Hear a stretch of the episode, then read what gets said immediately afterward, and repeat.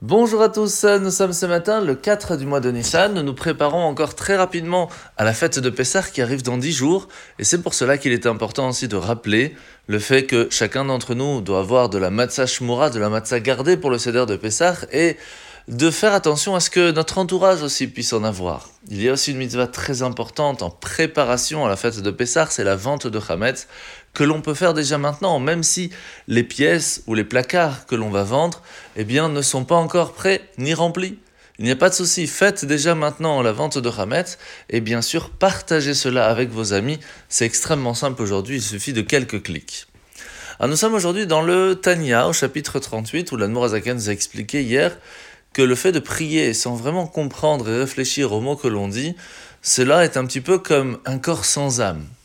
Quand on dit sans âme, on ne dit pas sans âme spirituelle, parce que tout a une âme.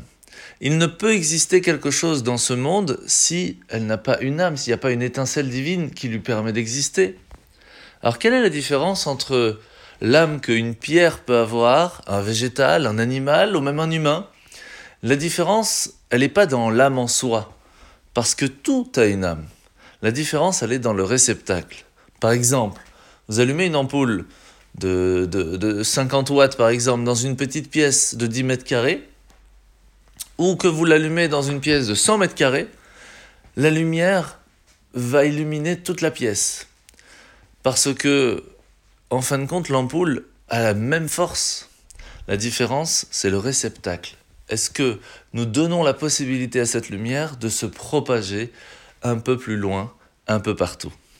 Et c'est la différence qu'il y a entre la pierre, le végétal, l'animal ou l'humain. Et lorsque nous allons prier, lorsque nous allons étudier, mais qu'on va le faire sans vraiment comprendre, on va le faire machinalement, eh bien nous ne laissons à la, la neshama, à cette étincelle divine qui se trouve dans l'acte, dans la prière, dans l'étude ou dans la mitzvah que l'on est en train de faire, ne ne se propager que un tout petit peu.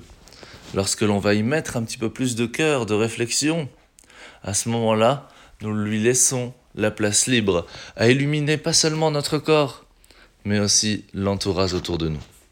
La misa de ce matin, sa misa négative numéro 247, c'est l'interdiction de garder chez soi de l'argent que l'on pourrait donner à quelqu'un en remboursant sa dette. Imaginez que vous devez de l'argent à quelqu'un parce que vous avez emprunté, ou tout simplement parce que quelqu'un travaille pour vous et vous devez lui payer le salaire, et que vous gardez l'argent chez vous alors que vous pouvez lui payer, eh bien chaque seconde, c'est du vol.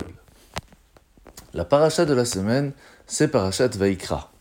Alors en enseignant à Moshe tous les rituels du sacrifice, Hachem va les désigner plusieurs fois comme la nourriture qui est consommée par Dieu. Alors, est-ce que Dieu a vraiment besoin de manger? Qu'est-ce que cela veut dire?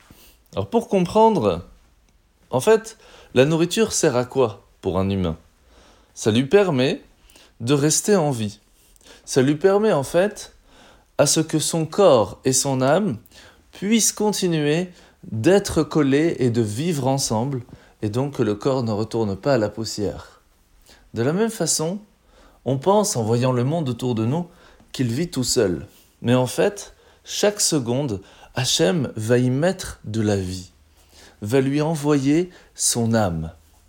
Et pour permettre à ce que le monde continue de vivre tel qu'on l'on connaît, et même des fois mieux, pour que cette lumière de la Neshama que Hachem y met soit propagée partout et qu'elle soit positive, eh bien il faut lui donner des forces, il faut lui donner à manger.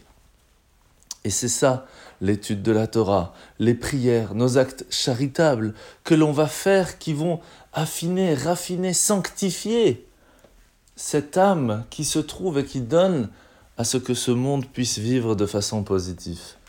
En rajoutant dans les bons, dans les bonnes, dans les bonnes mitzvot, nous allons donner la possibilité à ce monde, eh d'être illuminé par la lumière d'Hachem, et nous pourrons y vivre alors d'une meilleure façon.